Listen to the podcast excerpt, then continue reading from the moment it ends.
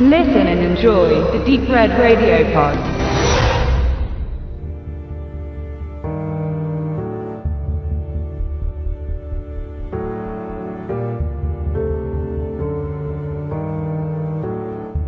Daniel Craig sieht als James Bond äußerst gut aus, keine Frage. Und einen großen Anteil haben daran natürlich auch seine Anzüge. Seit ein Quantum Trost bekommt er die vom Label Tom Ford geschneidert und Produkte, die der britische Doppel-Null-Agent trägt, anwendet oder konsumiert, sind oder werden durch ihren Einsatz starke Marken.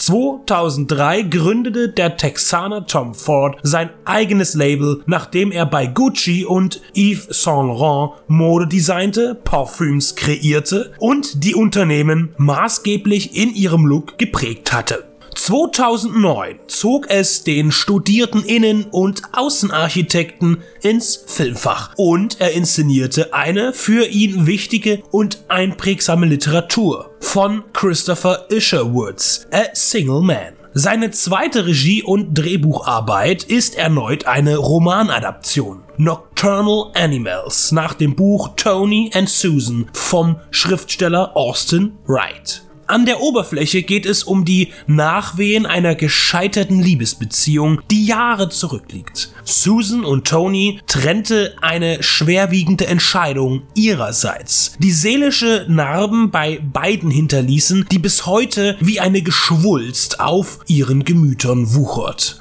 Susan ist Galeristin in der extraordinären Kunstszene LAs und steht zwischen all deren bizarren Teilhabern in einer Lebenskrise kreativer und privater Natur alles wird sich verschärfen, als sie von ihrem ehemaligen Lebensgefährten Tony einen Roman zugeschickt bekommt, den er geschrieben hat, den er in Kürze veröffentlichen wird und der ihr gewidmet ist, indem er seinen Schmerz um ihr gemeinsames vergangenes tragisches Ereignis verarbeitet. Was Susan liest, lässt Ford uns als Geschichte in der Geschichte erleben. Auf eine bedrückende Weise, die so unangenehm ist, dass man jedes Mal froh ist, wenn Susan abbricht und uns damit auch eine Pause gönnt. Außen das Drama, innen der Thriller der so hart auf die Nerven einwirkt, wie es selten zu erfahren ist. Das ganze Leid, das zwischen den Entfremdeten steht, ist spürbar.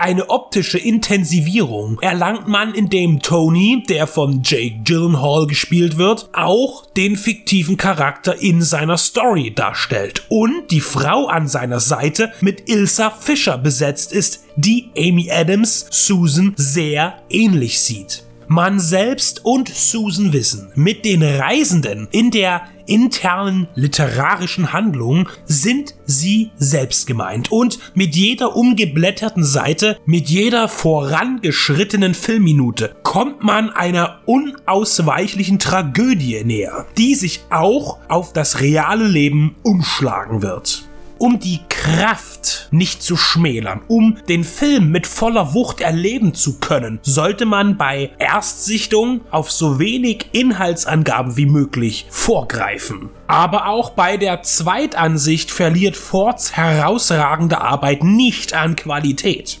Denn er erzählt voller Spannung und das sich vom Krimi zum Rachefilm erweiternde Martyrium enthält so viele Szenen, die tiefer greifen und unbehaglicher sind als in vielen Horrorfilmen. Denn der Schrecken huscht nicht irgendwo hervor, sondern er bleibt die ganze Zeit und wächst bis zur Unerträglichkeit an. Neben all der inhaltlichen Stärke erweist sich auch die visuelle Gestaltung als lobenswert.